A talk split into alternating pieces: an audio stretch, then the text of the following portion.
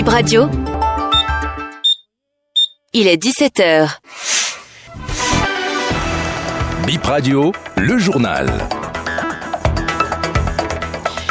Bip Radio Cotonou, bonsoir et bienvenue. Voici le sommaire du 17h.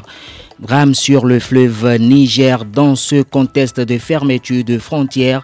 Deux personnes portées disparues, dont un béninois dans le chavirement d'une pirogue sur la rive nigérienne, assurent les précisions du premier adjoint au maire de Malanville. Et puis un chien souffrant de la rage mort, trois enfants à Ouida. L'animal a été tué avant l'arrivée des secours.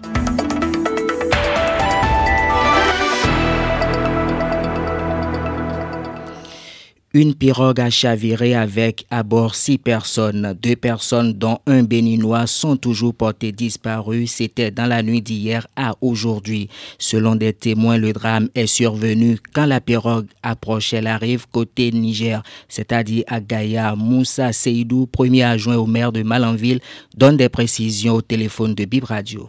Hier nuit, aux environs de 2h, 3h du matin, une barque a chaviré au niveau du fleuve Niger, transportant des passagers. Dans la barque, il y avait six personnes. Donc, euh, les quatre ont pu regagner la nage, la berge nigérienne. Donc, deux sont portés disparus et on n'arrive pas à les retrouver jusqu'à présent. Donc, c'est pour vous dire que la frontière nigérienne est imperméable avec surtout les eaux du fleuve Niger. Tout le long du fleuve Niger, les gens passent, ils vont, ils reviennent. La précision que j'ai aussi à faire, c'est que de nombre de Béninois qui exercent justement le commerce sont ici à Malanville, mais c'est qu'ils ont leur activité génératrice de revenus à Gaïa plus précisément. Donc chaque matin, beaucoup de personnes, malgré la fermeture de la frontière, essaient de joindre Gaïa par le fleuve dans des bacs. C'est à cet effet que une des personnes même qui est très connue ici à Malanville, un père de famille qui est beaucoup estimé, a perdu la vie dans cet accident-là. On ne l'a pas encore retrouvé.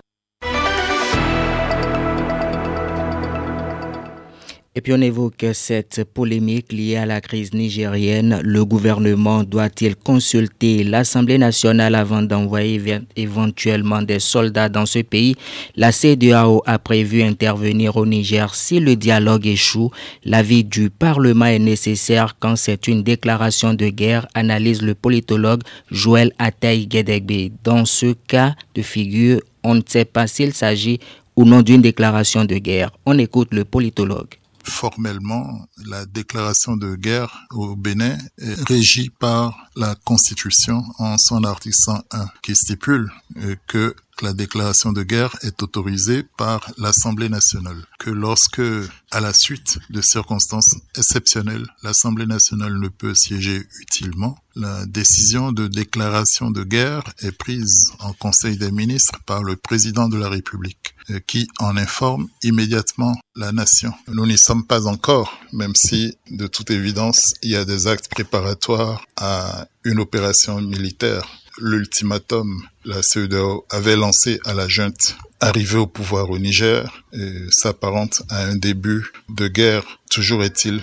que au niveau des textes béninois, ce qu'il convient de retenir, c'est que si le président de la République est assisté par un Conseil national de la défense et de la sécurité, la Constitution a disposé que c'est la loi qui détermine les principes fondamentaux de l'organisation de la défense nationale, en plus de ce qui est dit à l'article 101 relativement à la déclaration de guerre. Il ne serait pas inutile d'ajouter que fondamentalement, la responsabilité de l'usage de la force se fait dans le monde ou au travers du système des Nations Unies sous l'égide, sous la responsabilité, pour ne pas dire l'autorisation expresse du Conseil de sécurité. Et c'est bien pourquoi, d'une manière générale, les opérations de maintien de la paix, d'interposition, de déploiement de forces d'interposition se font à partir d'une résolution du Conseil de sécurité.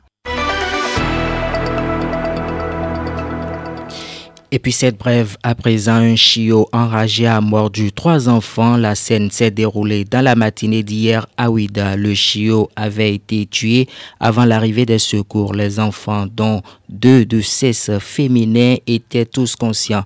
La première victime, une adolescente de 13 ans, a été mordue au pied gauche.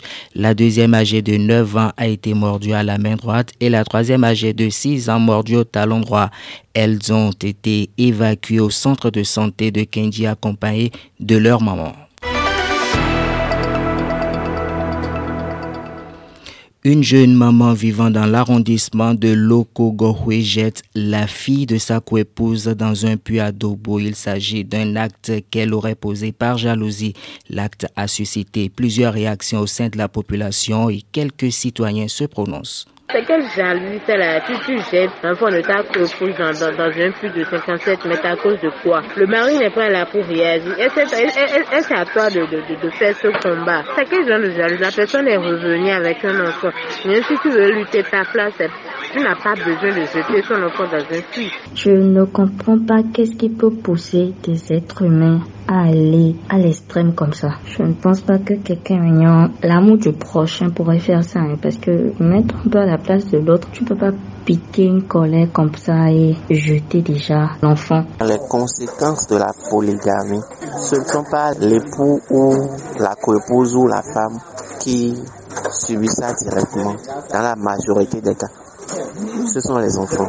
C'est le bébé qui a perdu la vie. Le mari, il est toujours là. Il peut même continuer sa vie avec cette femme qui a jeté son enfant dans le puits. Je, n'arrive pas à comprendre comment un être humain de se croire une femme peut prendre un enfant. C'est un acte prémédité en fait. Aucune forme de jalousie ne peut pousser à ce genre de, d'acte. C'est trop ignoble. C'est que la personne, elle, est inhumaine. On ne peut pas. C'est quel genre de jalousie ça là? C'est une femme, c'est quand même une mère. Donc il n'y a pas cette jalousie là qui te pousse à envoyer un enfant dans un puits. C'est avec quelle intention que l'enfant se C'est carrément un meurtre et c'est pas bien. Ce quel que soit le degré de jalousie, de folie, on est maître de soi. Et il y a le minimum de bon sens dans tout ce qu'on fait normalement. Donc on l'enferme. On dit souvent la jalousie c'est une preuve d'amour. Mais là, ce n'est pas une preuve d'amour, mais c'est soumettre l'être à la mort. On appelle ça Akuna, c'est-à-dire la mère de la sorcellerie. C'est-à-dire que ça dépasse même la sorcellerie. Ce n'est pas une jalousie là. Ainsi prend fin BIP Info 17h. Merci à vous pour l'écoute.